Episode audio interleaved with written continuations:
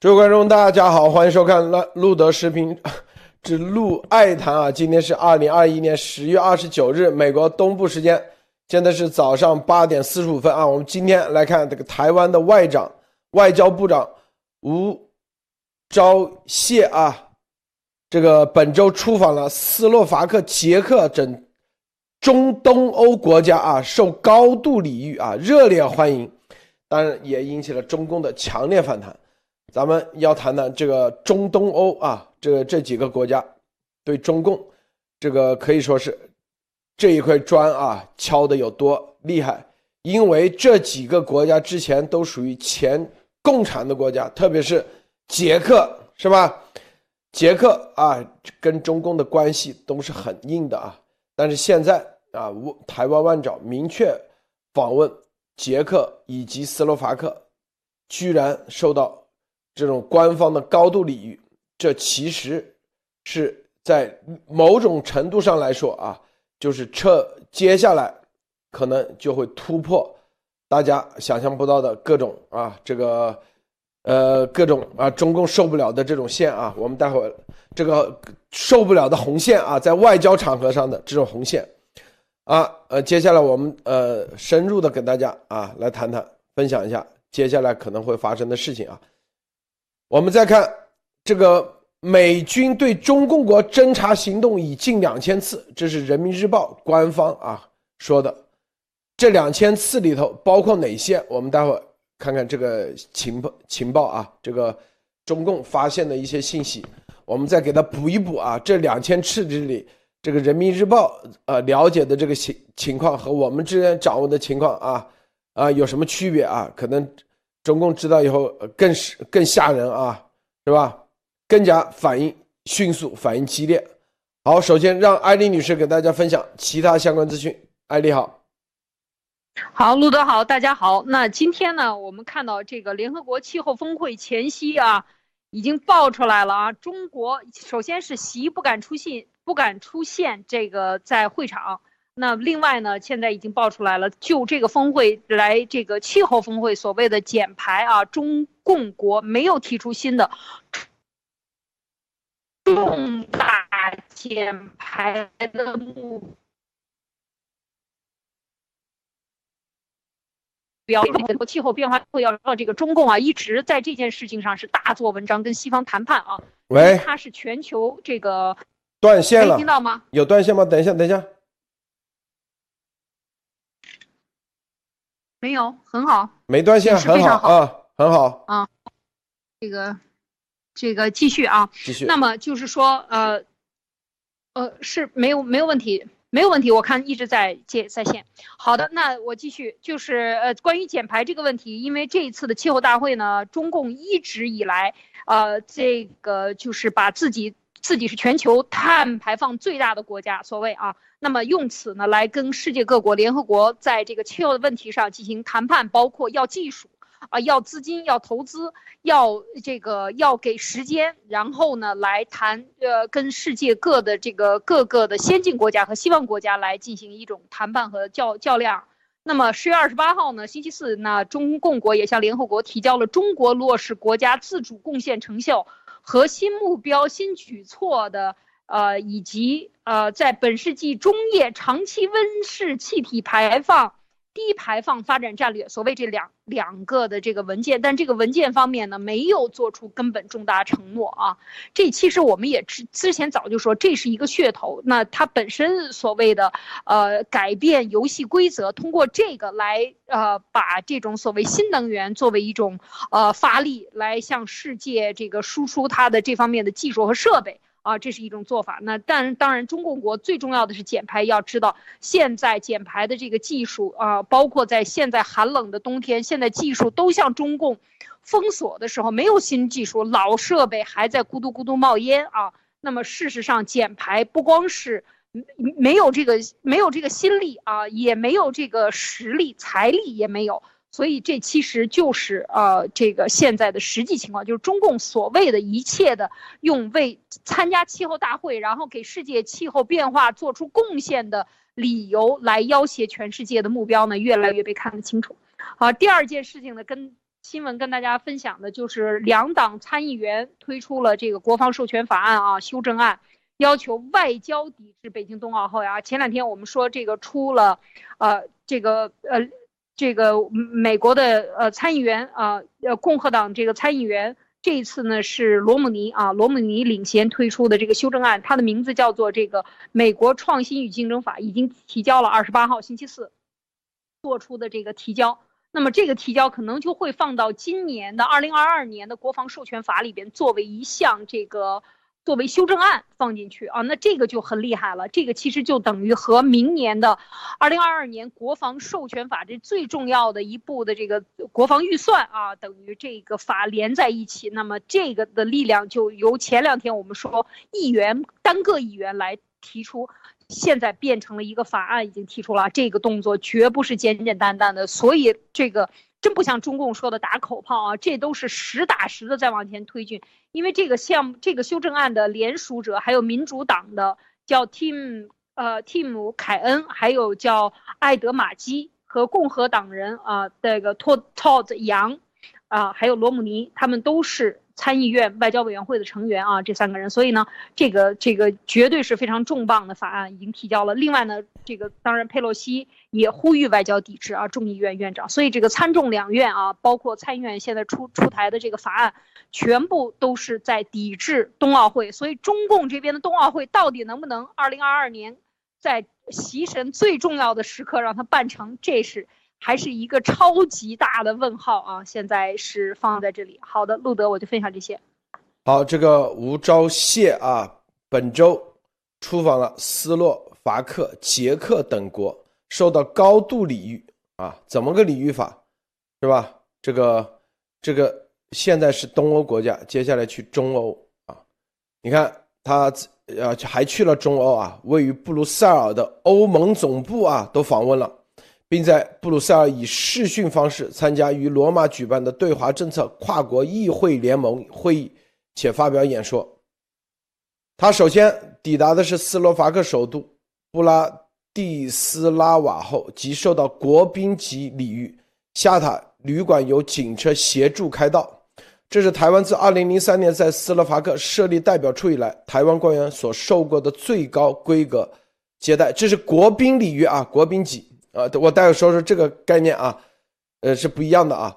十月二十六日，吴钊燮在斯洛伐克首都应中欧知名智库全球安全论坛之邀请发表专题演说，呼吁全球合作对抗威权及加强以后供应韧啊供应链的韧性。然后十月二十七日，刚才是斯洛伐克，然后再到访捷克。然后，除参与研讨会讨论台捷在公民社会、全球安全等领域强化合作的重要性外，还应邀访问捷克参议院，接受参议院议长韦德奇亲自颁发的国际贵宾银质勋章，啊奖章啊，以表彰他在深化台捷双边关系的卓越卓越贡献。这次东欧之行也是啊，吴钊燮继二零一九年六月赴丹麦出席哥本哈根。民主高峰会之后，再度以外交部长身份访问欧洲。好，这两个地方，第一，他是受到的国宾啊礼遇啊，这个这个国宾礼遇啥意思呢？就是说白了，就是对方是主权国家啊，你才有国宾级的礼遇啊。这因为这在这个，你像斯洛伐克，它也属于啊这个，呃，已经转型成不是一个独裁啊，靠关系生存的一个国家啊。不是靠权力，而是靠什么呢？靠的是法律啊！你什么样的级别，你才有这个国宾级的礼遇啊？可不是说啊，打个电话，中共国当然了，随便打个电话，你都可以国宾级礼遇，哪怕你对方不是啊，不是主权国家的一个相应的这个官员啊，啊，就外交级别的啊才有国宾级礼遇，这是第一啊！你看警车协助开道，因为这个是要花很多费用的啊。很多人说，在美国警车也可以开道，那是美国警车开道，那不叫国宾级礼遇啊，是吧？这什么？你可以租啊，租警车都可以，但是这里头他明确说了是国宾级礼遇，是这个斯洛伐克啊国家啊给他给他提供的，因为这个这个，因为什么呢？就是说啊，这个警车开道啊，你可以租一百个警车给你开道啊，在美国都可以，你只要花钱就行了。因为之前我们搞这个游行的时候，就有两个警车开道，你只要提前申请是可以的。但是它也只是警车啊，什么叫国宾级领域？就你的警车走到哪里，你的红绿灯你还照样的等，你也得停。但国宾级领域那概念可能就不一样啊，根据各个国家的法律它不一样。你像在在什么呢？比如说啊，这个英国的女王，她就是女王级的待遇。美国美国总统那一样的啊，红绿灯它是可以，因为它是可以。冲的啊？为什么呢？就像美国的这种消防车或这个叫做消防车、警车，你只要挂上这个这个警报声，它是可以冲冲红灯的啊。这是，但是你如果说你是租的这个警车给你开道，你是冲不了红灯的啊。这就是这就是国宾级领域啊。捷克之前有个红衣主教啊，是捷克的红衣主教，不是斯洛伐克。所以，并且捷克斯洛伐克这两个国家之前都是前苏联的国家啊，共产国际啊下面的。然后在这种情况下，中共啊跟捷克和斯洛伐克关系可以说最早在欧洲啊欧盟里头，它最早就是搞定的前东欧的国家，跟这些国家搞到一起是吧？然后这个跟东欧国家做生意，然后呢，然后慢慢的把中共啊抬到这个欧盟，欧盟里头建立的影响力。现在啊，吴钊燮啊，这些国家最早可以说是跟台湾啊，就跟中华民国之间，最早大家知道啊，你们去看一九七一年二七五八号决议啊，这些国家最当时都是投中共国的赞成票的啊，就二七五八号决议，这些国家现在你看彻底翻转了，当然跟这些国家的这个整个的体制的转变啊，就东欧巨变。这是最早的一批国家。一九七一年二七五八号决议的时候，这些国家都是跟在啊前苏联的背后投中投这个中共的这个二七五八号决议的投赞成票的。现在给吴钊燮啊直接国宾级的领域，是吧？这意味着啥？艾丽女士你怎么看？对，我觉得他这个。这有一就有二啊！现在呃，我们说，呃，的吴钊燮他参加这个捷克和斯洛伐克啊，他是出访正式出访，这个一一定要说清楚啊！正式出访和非正式出访完全是不一样的。正式出访，他这个用到的这个名词就是说什么样才能正式出访？如果你是一个呃省长，啊，你是是湖南省省长。那么你出访到台湾的话，你是就是说这种访问，你只能和什么见面呢？你只能和省长，最多就是和省，人家接待你也就是一个访问团，你到不了一个呃国家层面的一种正式这种这个词是用不上的，所以他也这个词也轮不上你这样级别的人去做一个部长啊，或者是一个什么，他是说他的这个呃就是到达了一个国别级的一个外交部长。出访的时候用这样的一个词。另外呢，就是说他的这个接待以国宾啊开道，而且特别讲到了到达这个斯洛伐克啊，呃呃，他的这个，我觉得国宾他用的呃国宾级礼遇，这个其实就是已经讲了对台湾和现在未来对台湾的这个转向和对台湾提升地位、国际地位的提升的一个非常关键的标志啊。就这个，其实中共啊是非常讲究这个，中共是最在意这个，最好面子啊，非常讲究这个面子。呃，国宾待遇，国宾级待遇，一般要是接到这个呃国宾馆，呃或者是北京呃北北京饭店等等一些国宾啊，或者是钓鱼台等等去呃入住的话，这些国宾啊，就国家领导人、总理以上的这些呃部长啊，这是大部长以上的，他都要封路的，然后都是警车开道。这个刚才路。德也说了，而且很每一辆车都单配一个这个，呃，譬如说是嗯哪个局哪个局的这些安全人员、安保人员坐在边上，然后然后有的时候挺牛的。如果是在中共国，就是说啊，你让开让开让开，啊，这个里边很大的声音就是会发出来。这个其实就是呃，中共是非常重视这一点的，就是很有面子啊，就是觉得要是呃这个就我能给你呃足够过的、足够高的这样的一个待遇，然后拉拢各国的领导人，特别是一些独裁国家啊，当然有很多人没有享受，我没有见过中共的阵势，一般都会被吓到，那这就是他当然是他的一种外交手段。但是今天讲到外台湾的外交部长啊吴钊燮在东欧的这个动作，我觉得这个嗯捷克就是一个口子。那之前呢，当然是设代表处啊立陶宛，现在我们看到有捷克，到立陶除了立陶宛还有波罗的海三国是吧？爱沙尼亚、拉脱维亚，那现在还有这个捷克，捷克也加入到这个里边了，给予他国别级的一个待遇啊。其实我觉得这个说的说的。呃，说的非正式的说法是正式出访，那么正式说法就是给予国别级对等待遇啊，就是国别级，不管你国大还是国小，你受到的这个待遇都是对等的，这个其实就是给予了这样一个国别级的待遇。所以我觉得在这里边呢，当这个新闻里特别强调的这个受到了这个礼遇的时候，其实就已经应该看出来他们对台湾的这个性质已经。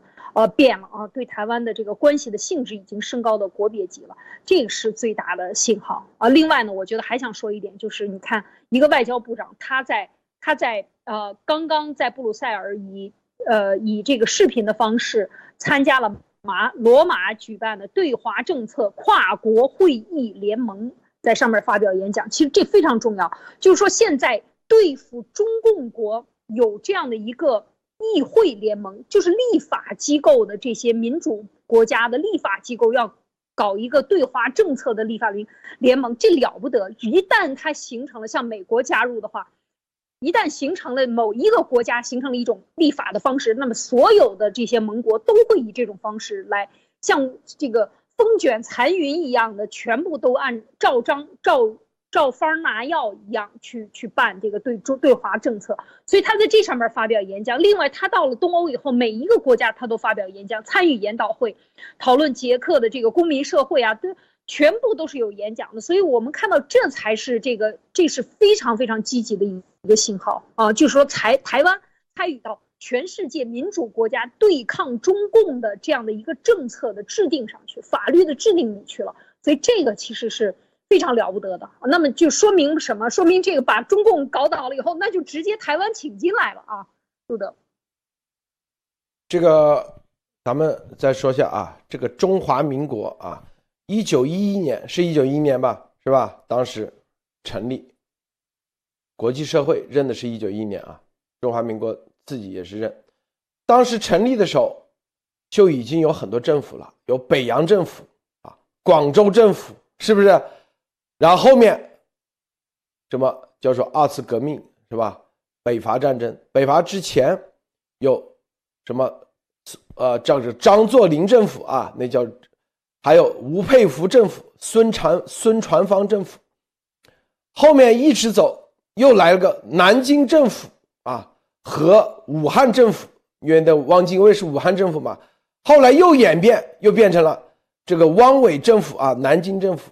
重庆政府，等于说中华民国走到现在，从来没有，一直都是各种各样的政府这种形态存在。艾丽女士，你发现没有啊？中间对，只有一九四五年到一九四九年啊，中那当时还有延安政府啊，那叫延安政府，然后叫做重庆政府，等于说中华民国，它就是一个中国的概念，一直以来到现在。都是有各个不同的政府啊，从来没有说，因为他也不追求统一，发现没有？中华民国没这个，他并不是说啊，一定是这个，一定是一个集权的一个统一的这个概念，这就是中国的概念。美国承认的中国的概念就是中华民国的这个概念，中华民国的这个中国的这个概念，从成立之初到现在就一直是各种政府的存在。从来没有说啊，谁可以代表谁？从来没有，当时广州政府可以代表北洋政府，北洋政府也可以代表广州政府。哎，你发现没有？国际社会也是这么看的。所以现在是啊，台湾政府或者叫台北政府，在中国看那叫北京政府，就跟当年中华民国北洋政府、广州政府一样的概念，就跟后来什么啊，南京政府、重庆政府。一样的概念。所以，所以啊，这个核心是啥？所以中共啊，就美国的一个中国概念，你就相当于啊，一九四五年的时候也叫一个中国，是不是？那个时候啥？那叫啊汪伪政府，那里啊，甚至那里还有满洲政府，是吧？这边还有重庆政府，是不是一个概念？所以根本没有矛盾，根本中共是强加啊，说一个政府。一个中国就只是什么？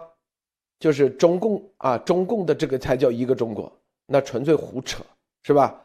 啊，这是第一。第二，这个台湾啊，外交部长吴钊燮参加的欧盟的跨国议议会的啊，跨国议会联盟，他参加并且发表演说，那对欧盟。最后的表态，在联合国的表态是极其重要啊！大家知道，欧盟这么多国家，现在至少有多少个国家？你算算嘛。一九七一年的二七五八号决议，当时投票赞成的是多少？七十多票还是九十多票？大家去算啊！这个有多少华沙条约组织？现在啊，华沙条约组织的国家至少有个几十票吧？有多少是？什么非洲的啊？现在就是日拱一卒，就东欧的这个国家、中欧的国家，把这些票给敲定死。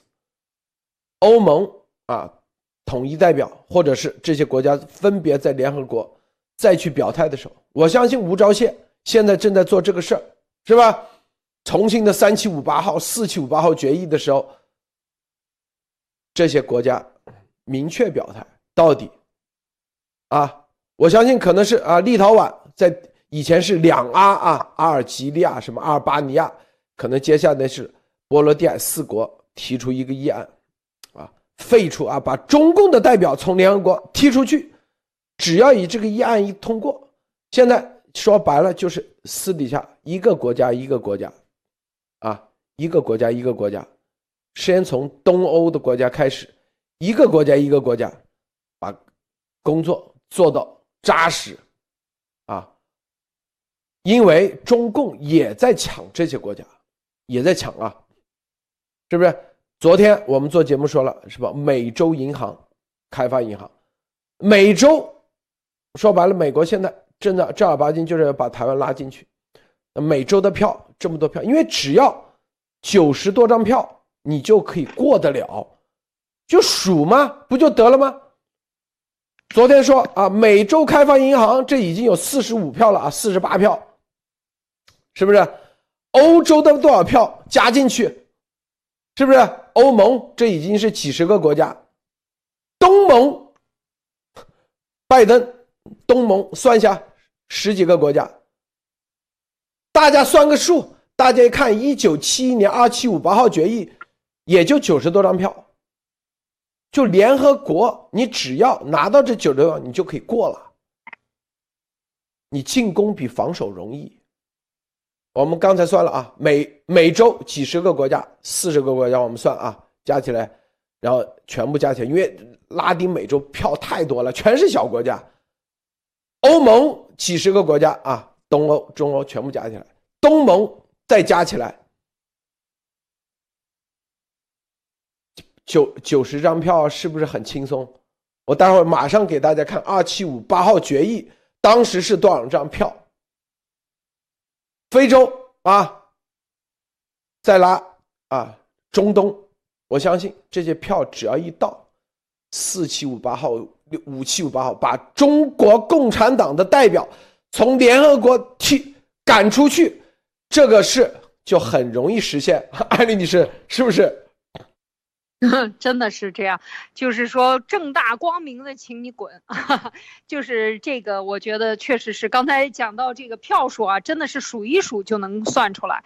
呃，我现在特我还回到这个台湾外交部长啊吴钊燮的这个访问啊，其实这就是地面战。这就是地面战，一个山头一个山头的拔，他一个国家一个国家的走去演讲，去呃讲说，就和现在严博士做的这个是太像了，因为。就国家这些民主国家，他一定要站在议会里边，要在议会里边演讲。你是一个外交人员，你站在议会里去演讲，你去撬动整个的立法者的这个声音，因为这些立法者、这些议会的议员代表的就是每一个选区的百姓。所以你看到吗？就是哪怕是他演讲，他也不会像习神那样坐在电电视机面前，跟着这个全世界的共产党去演讲，那不是简直就是自己对着在厕所里对。对着镜子唱歌一样，是一个道理吗？完全都没有群众基础，没有民意的基础。而现在吴钊燮做的这个，像外交那台湾外交部做的这些事情，其实你就能看到，他是真的，我觉得非常的让人可喜啊。就是说，他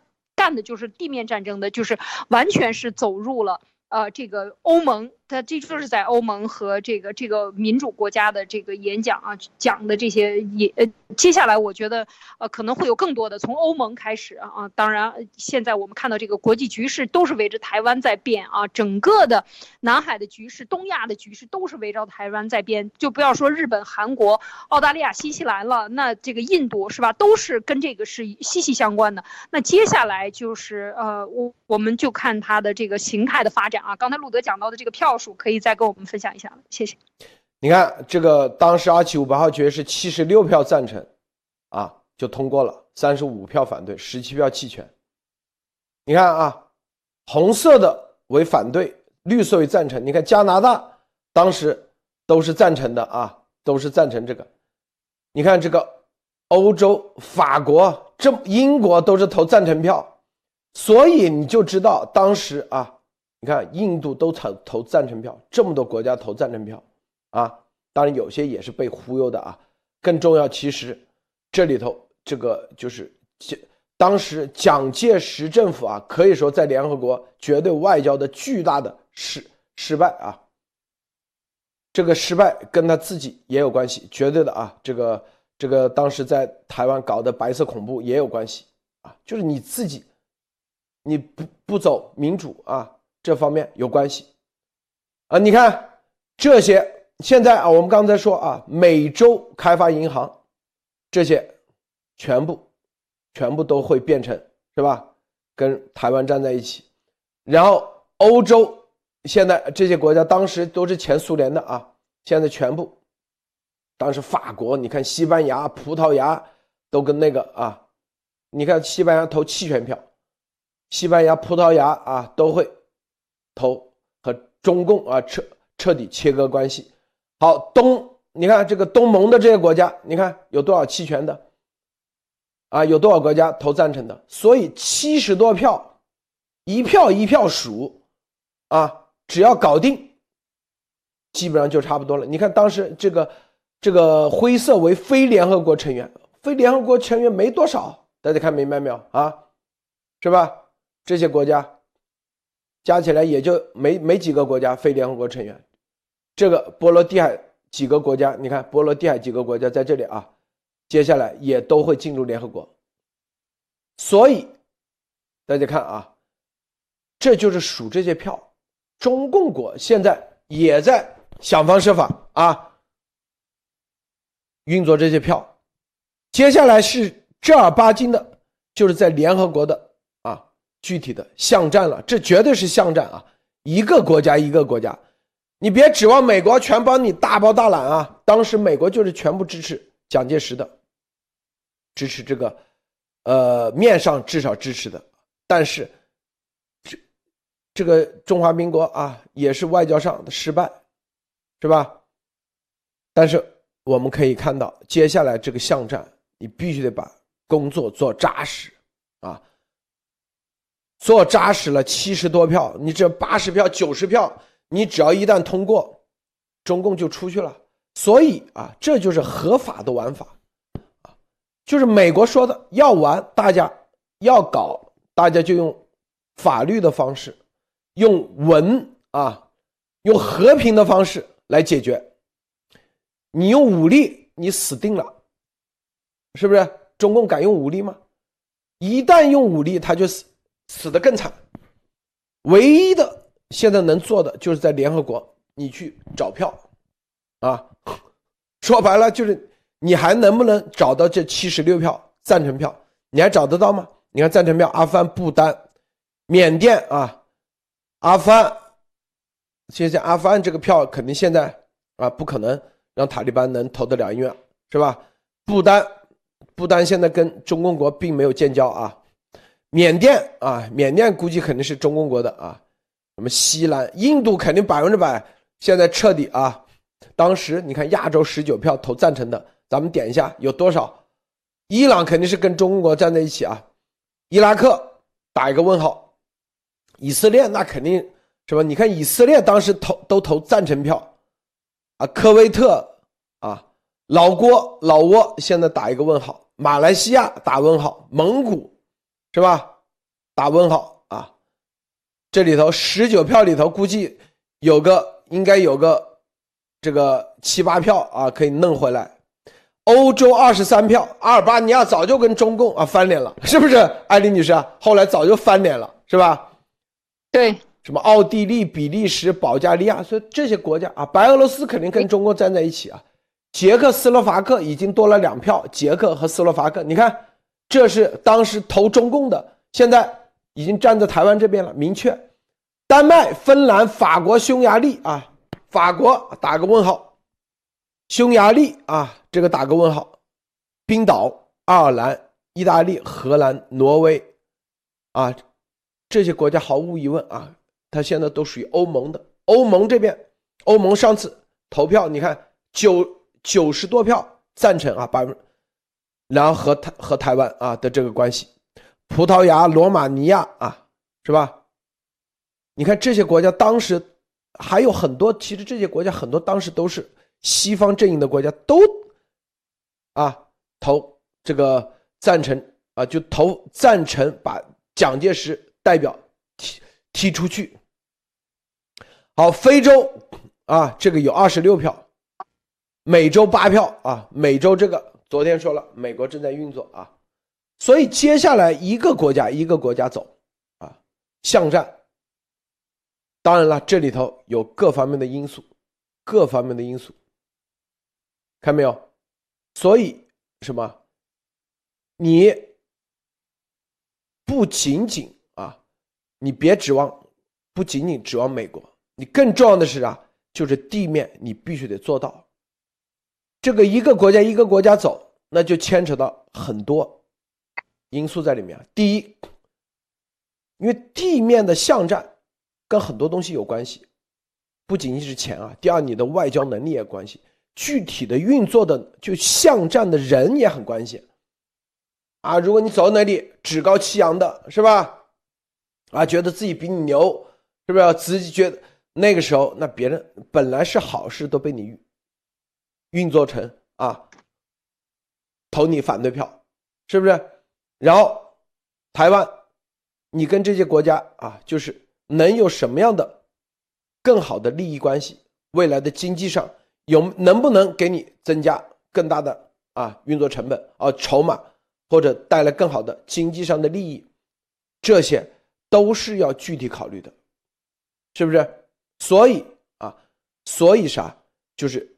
你看这个吴钊燮啊，这就是我们说的欧洲的这些国家的具体的行走，是接下来的具体的步骤，绝对不是丫头在那里坐在十八楼就可以说啊什么什么吹牛逼的。任你看别人都是一个国家了，进联合国都要一个国家一个国家去啊去做工作，去要打巷战。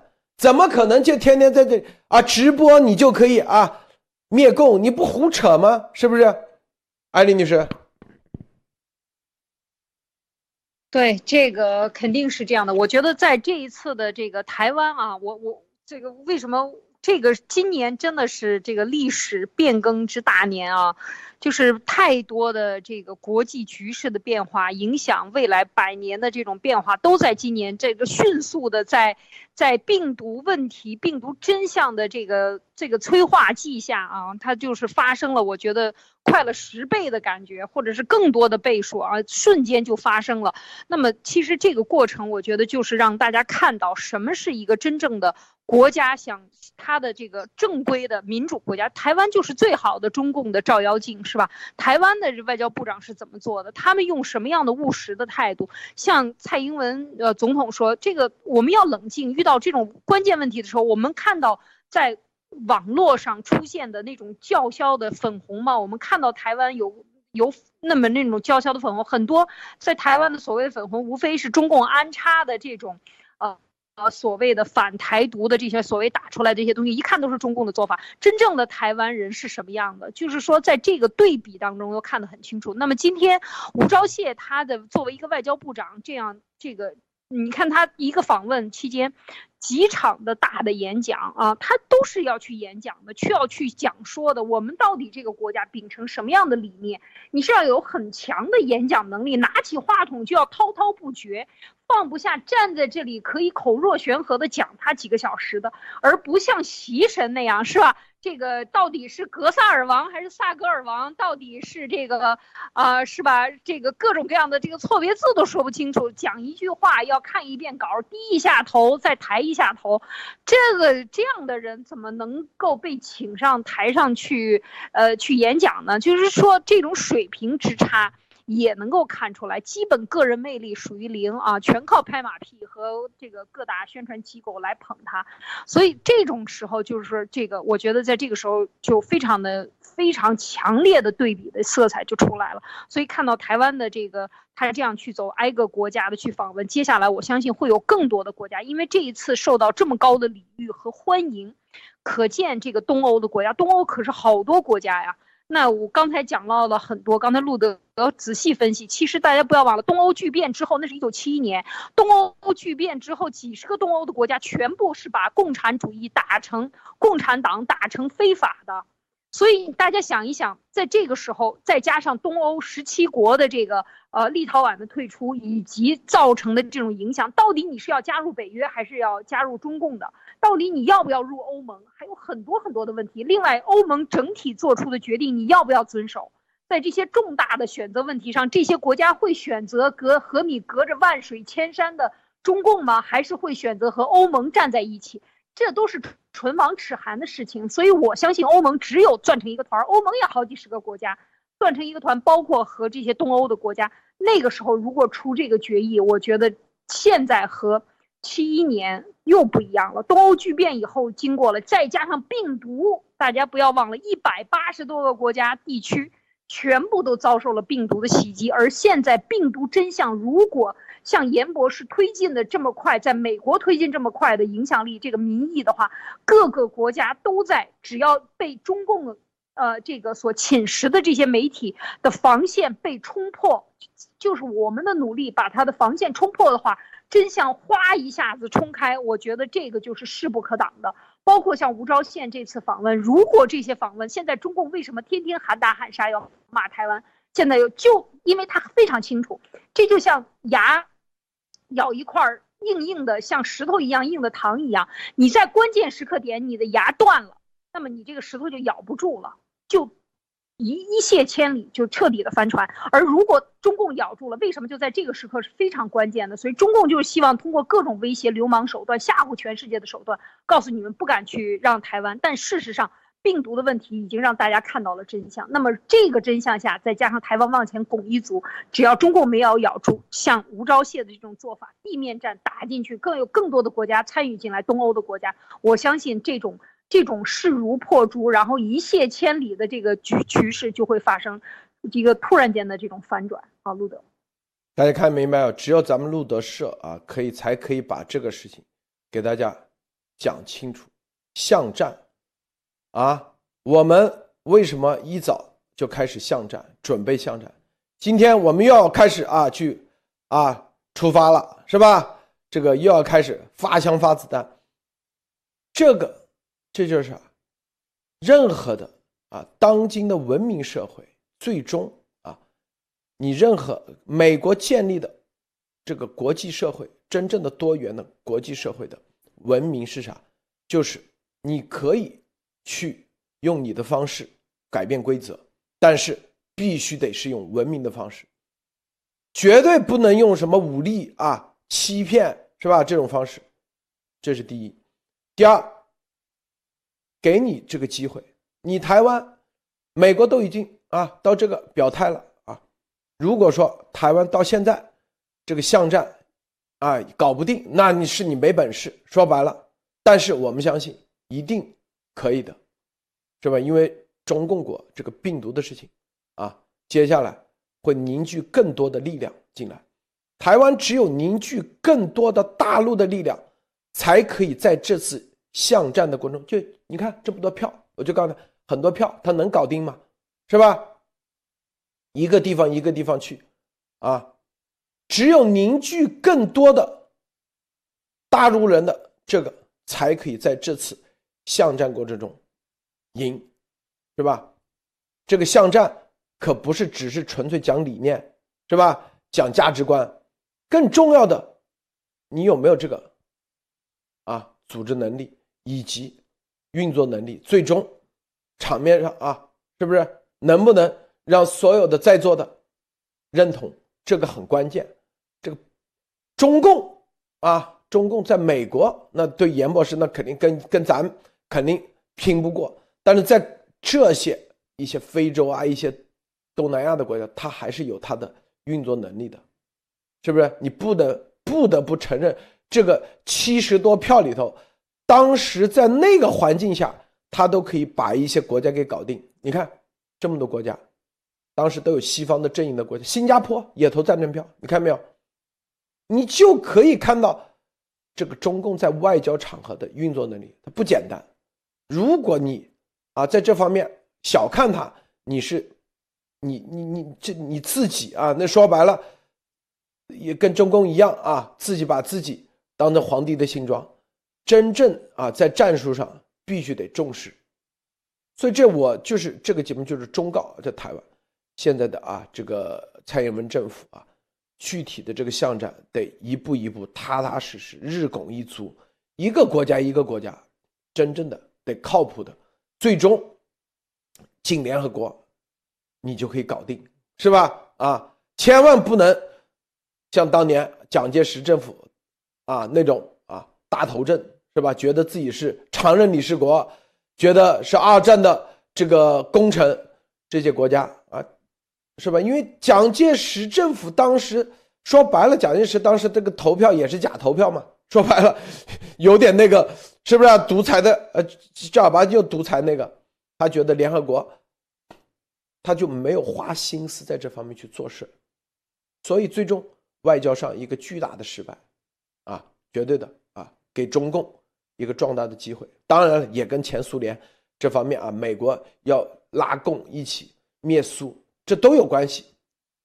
现这个拉着中共灭苏，现在就跟病毒，就是这个大的因素就是病毒真相。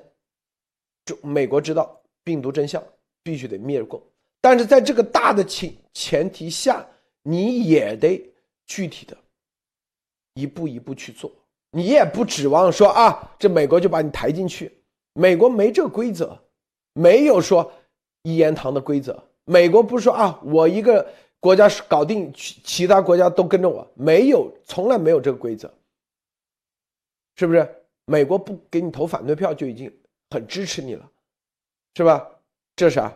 这就是接下来这些国家啊，怎么样的让这些国家？你看这些。我们能做的，能帮助台湾、帮助中华民国的，就是让美国全面的老百姓意识到病毒真相。我们接下来是一场一场、一场一场啊，每个礼拜都有啊，巷战，每个礼拜都有啊，巡讲。美国是世界的这个龙头，这里做好了，那接下来你的龙身啊，能不能跟得进？这就是。啊，说白了就是各自的你的这个系统的检验系统的运作能力了，检验台湾的你的整个的系统到底啊是跟中共一样是腐败不堪，还是说你这个系统像美国一样啊指哪打哪啊，直接可以做到连锁反应，这是很关键的啊，否则你光谈理念，光谈价值观，你也是干不成事的，是不是？你就像丫头啊，十字阿罗说啊，这个美国也在帮啊新中国联邦进入联合国，这不扯淡吗？哪有这回事呀？你自己不去一个地方一个票一张票去拿，你怎么可能？是不是？同样的，这就是啥？这就是我们告诉大家，具体怎么做，我们知道怎么做了，一样的啊。是不是？如果你这个体系腐败不堪、有问题的话，一样。我们刚才说了，中华民国在二战的时候啊，在当时有北洋政府、孙传芳政府啊、吴佩孚政府。中华民国本身就是一个中国的概念，并不存在说啊，中华民国谁就代表中华民国，都是各个不同政府，一直以来都是这样的。我的潜台词的意思，大家应该知道啊，啥意思？艾丽女士，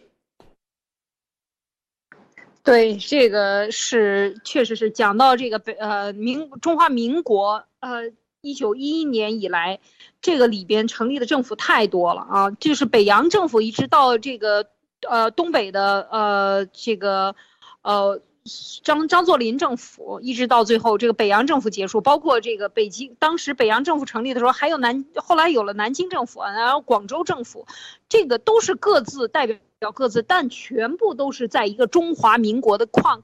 架下，所以这一个概念要非常的清楚，就是说中华民国从来没有消亡过，没有被否认过，没有灭国过，它一直都是在存在，只是不同的政府各说各的话。那现在中共说我的这个呃中华人民共和国政府，呃这个所谓的它的名字叫中华人民共和国政府。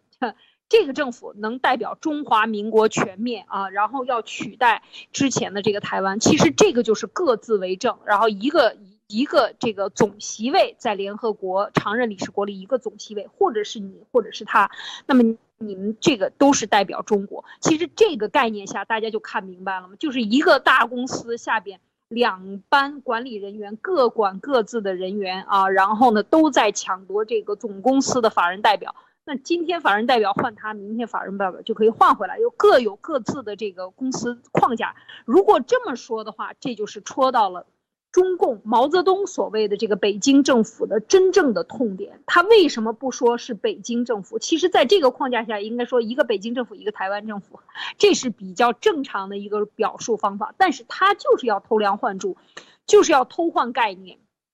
因为中华民国没有灭亡过啊，所以他现在就是说我这个政府代表所有的中华。其实中华民国，呃，就是联合国成立的时候是中华民国来进去的，所以我觉得在这个概念向下呢，当时就是说有你没他嘛，就是只能有一家代表，这是毛泽东强调的。当时要要说现在呃这个台湾的呃这个代表呢，如果就是呃像没有了像这个当年蒋介石的这个所谓的傲气啊。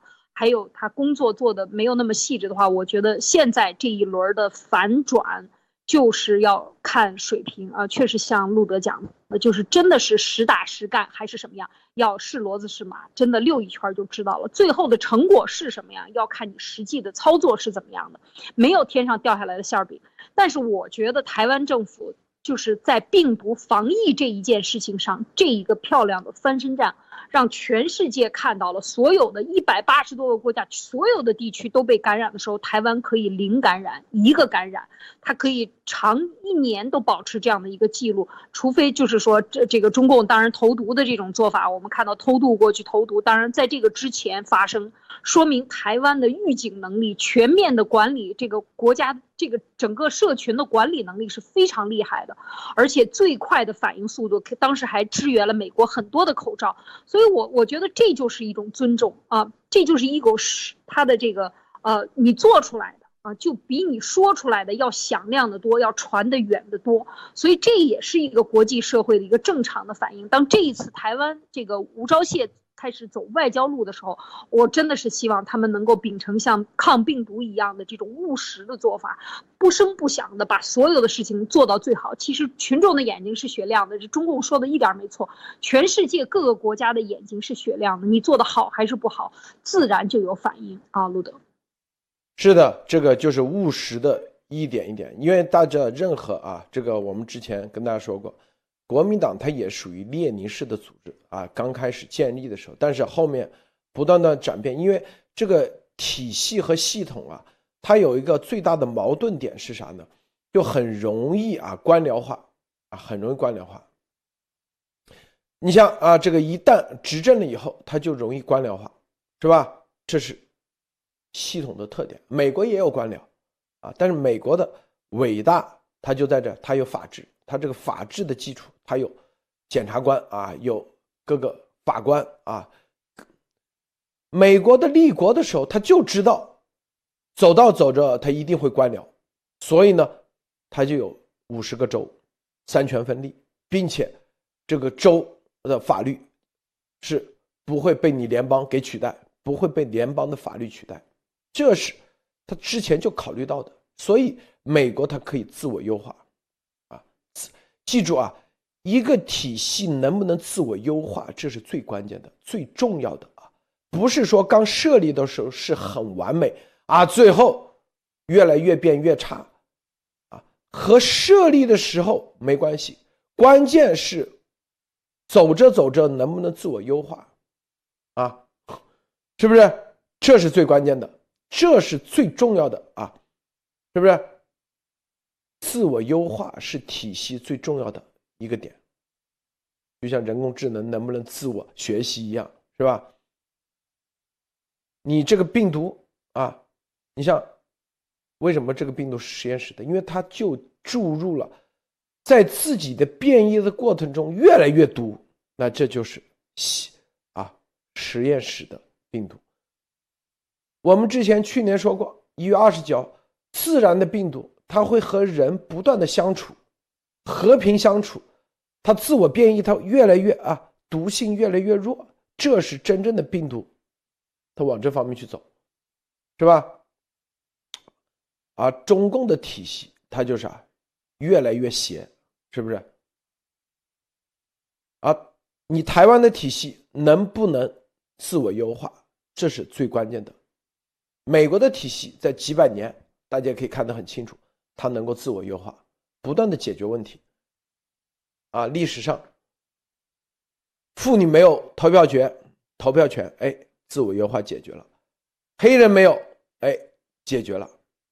州的，啊，和联邦之间的权力的互相的矛盾怎么解决？它不断的一点点解决，是吧？不管哪一方面啊，比如说大选的问题解决。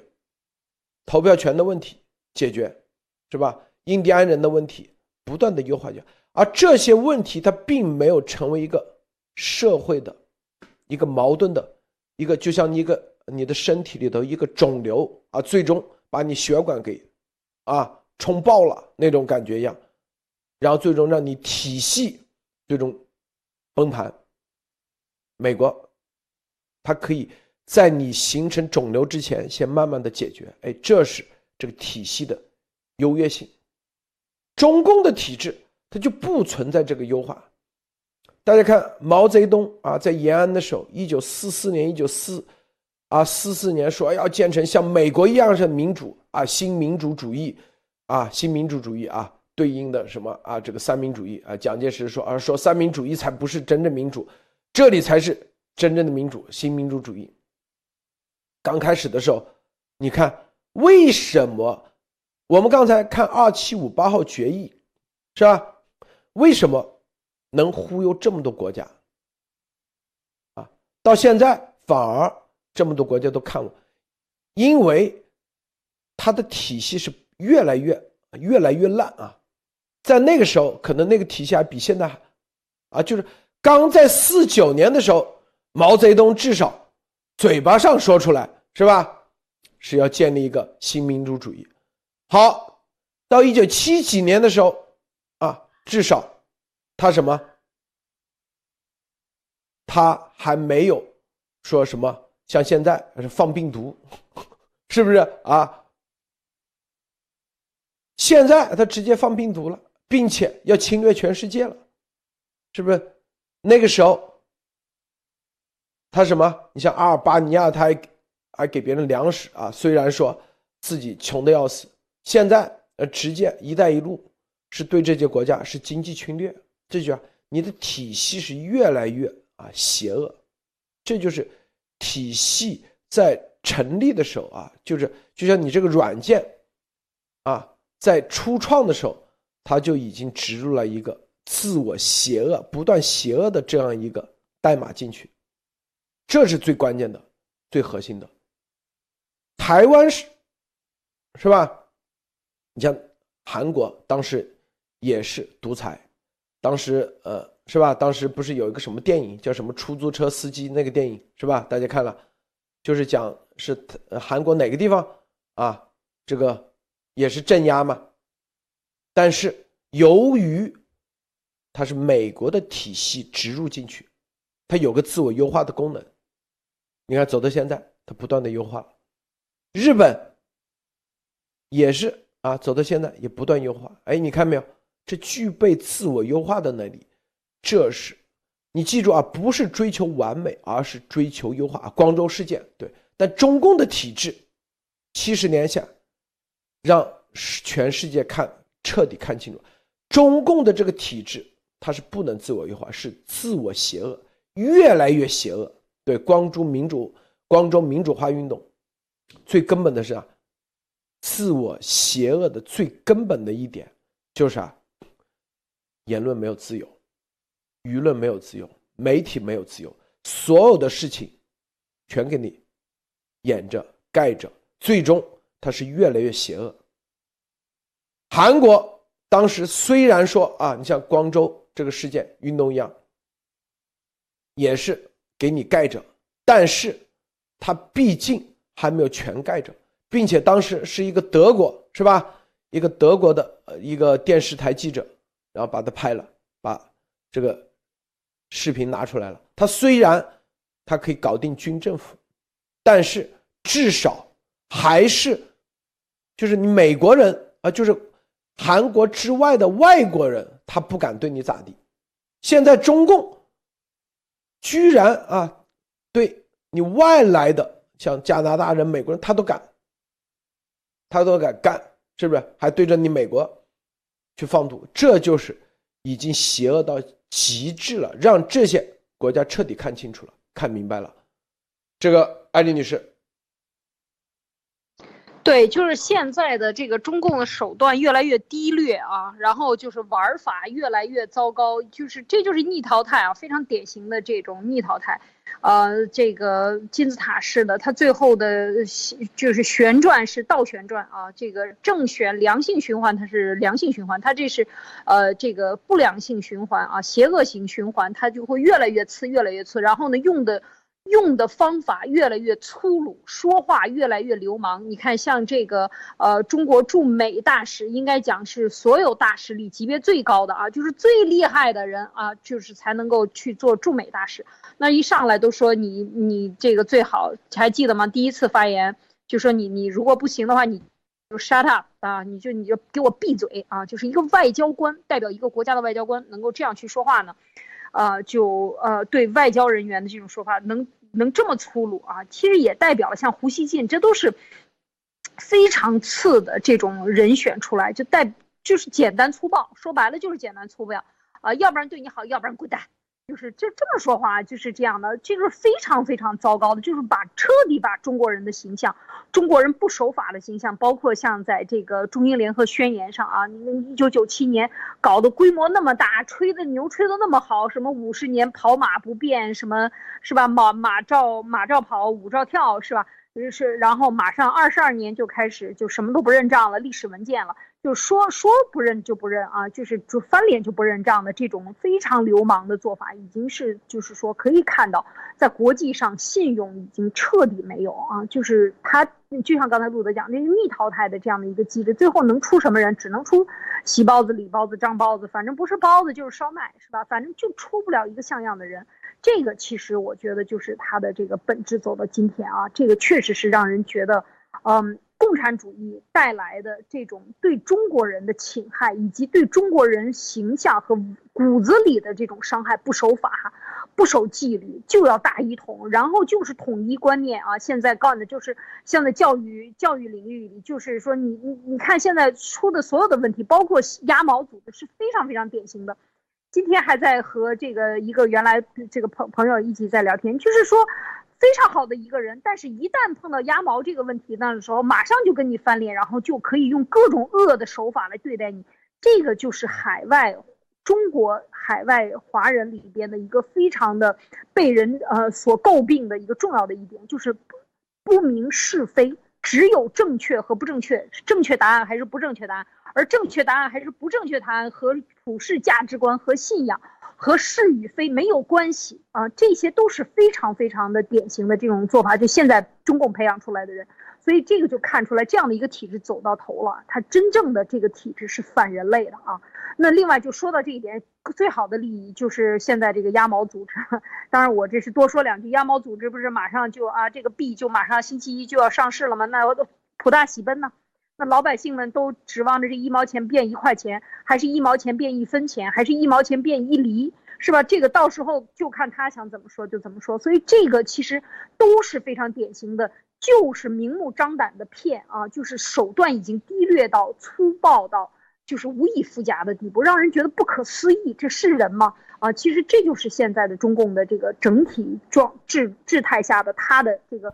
所有的人员都是这么做，包括外，包括这种碰瓷儿式的军事上的这个，呃，民兵连啊，来来，明明是解放军，非说自己是民兵，然后到处满世界碰瓷儿，这些做法其实都是非常低劣的，让人觉得这个不耻啊，就是作战当中都不耻，这就是所谓的他们用的超限战，就是超级无底线的这种做法啊，全方位都展现出人的这种邪恶。好，路德。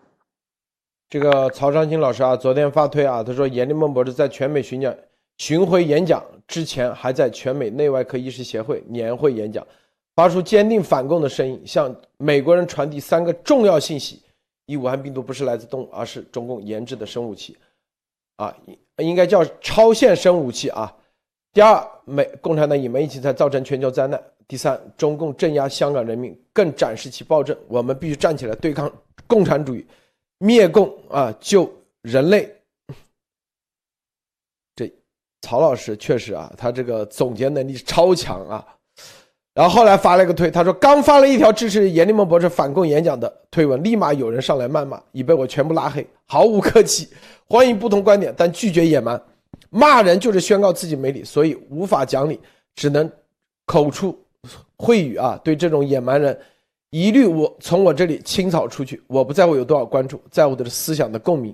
至今已拉黑六千六百六十三人，来撒野的你只有一次机会，啊，这个这就是啊，大家看看清楚啊，这里头，这中共的这种中共，他就这样啊，是不是？你这里啊，就是用这种野蛮人的方式啊，口出秽语，是不是？然后。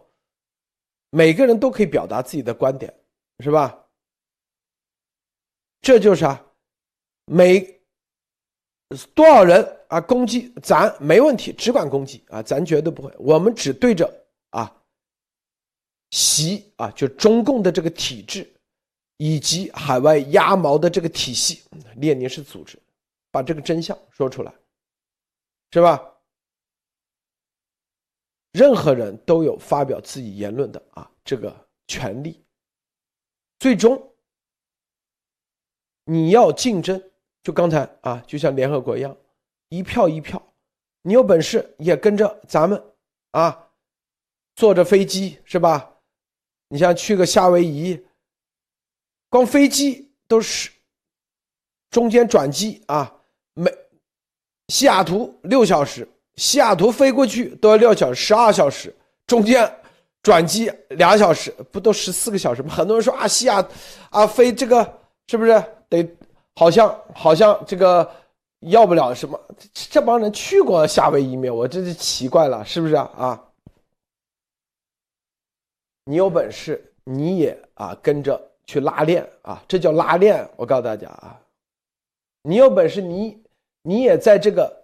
病毒肆虐的时候啊，戴着口罩在飞机上一直戴着口罩六小时，你也本事跟着去啊，是吧？中共，你习神现在出都不敢出来了，是不是啊？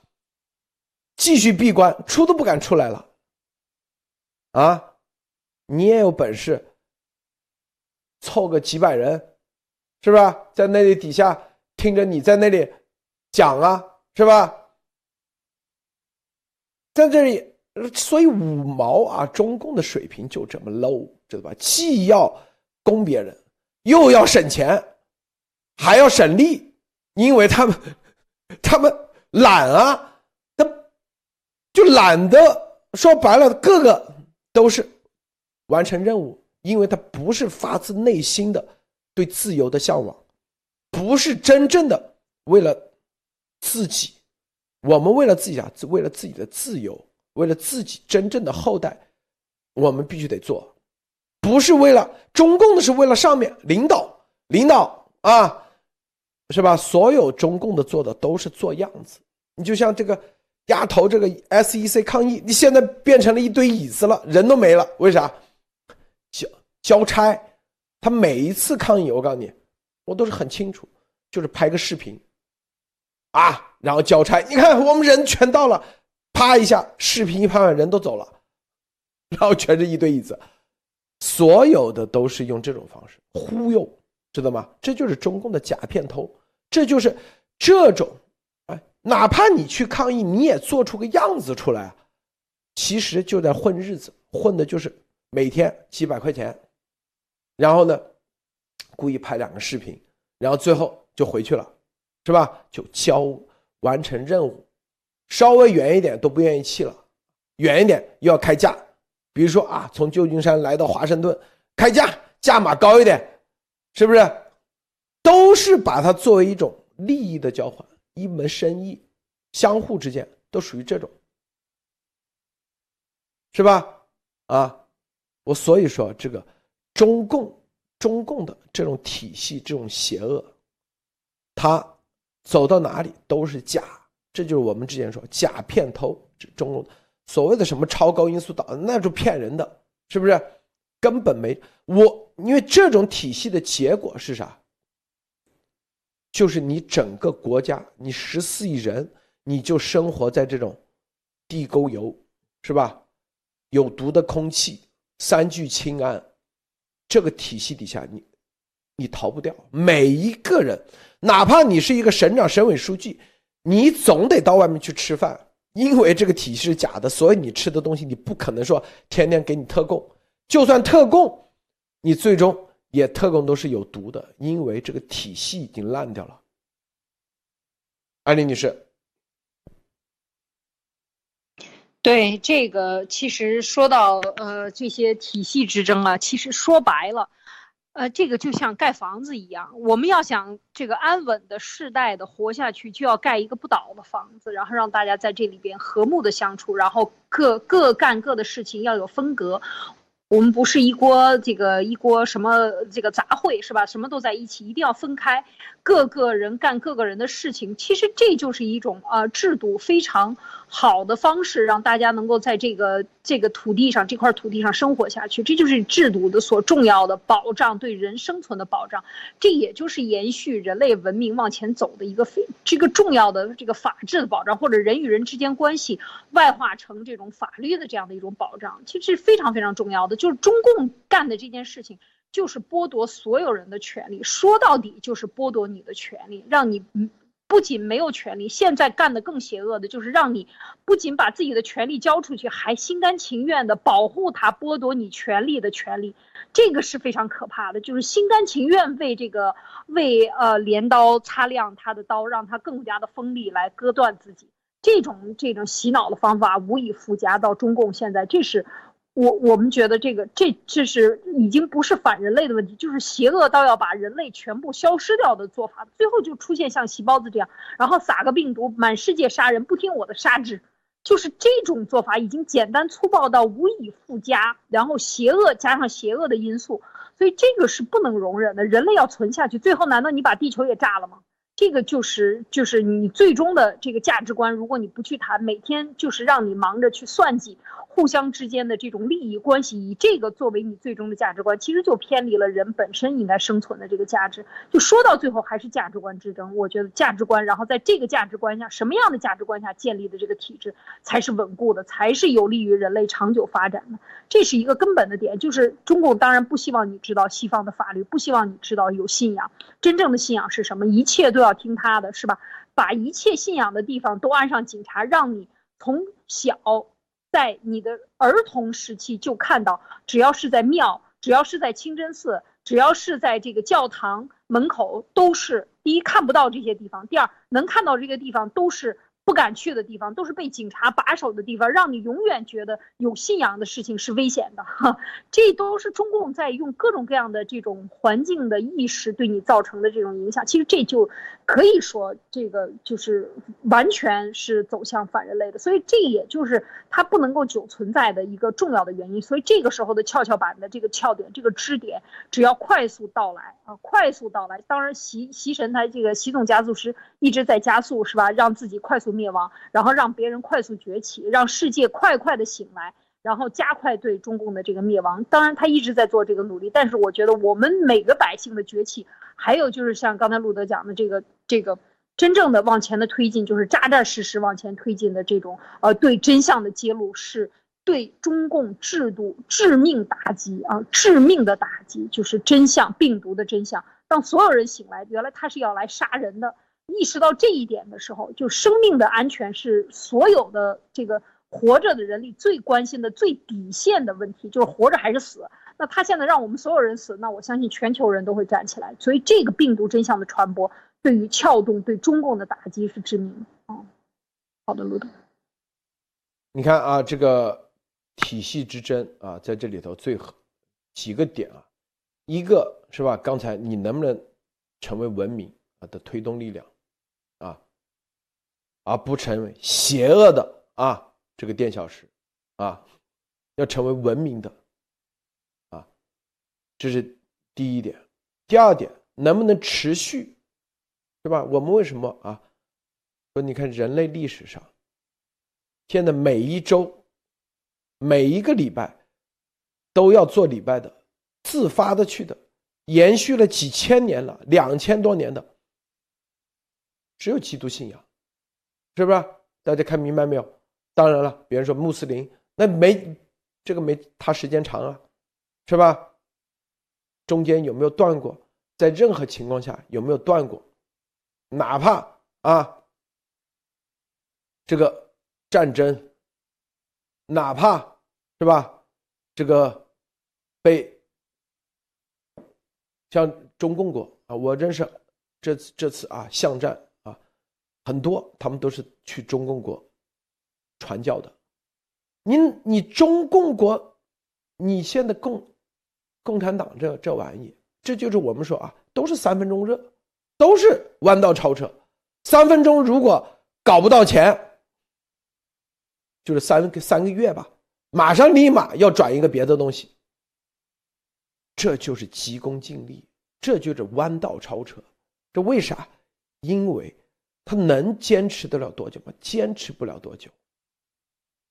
为什么别人能坚持两两千年，每个礼拜都有那个？咱中国人十四亿人，有人有多少人参与过每个礼拜都做一件事情的这种事情吗？没有，除了吃饭以外，就是中国人除了吃饭睡觉，哪件事情让你啊成为生活中的？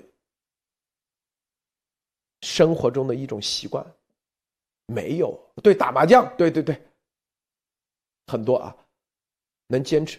没有，是吧？其实这就是我们路德社节目告诉大家，包括严木先每周的巷战，要成为一种常态，最终让大家意识到什么样的体系才真正啊，你是最终走向文明的。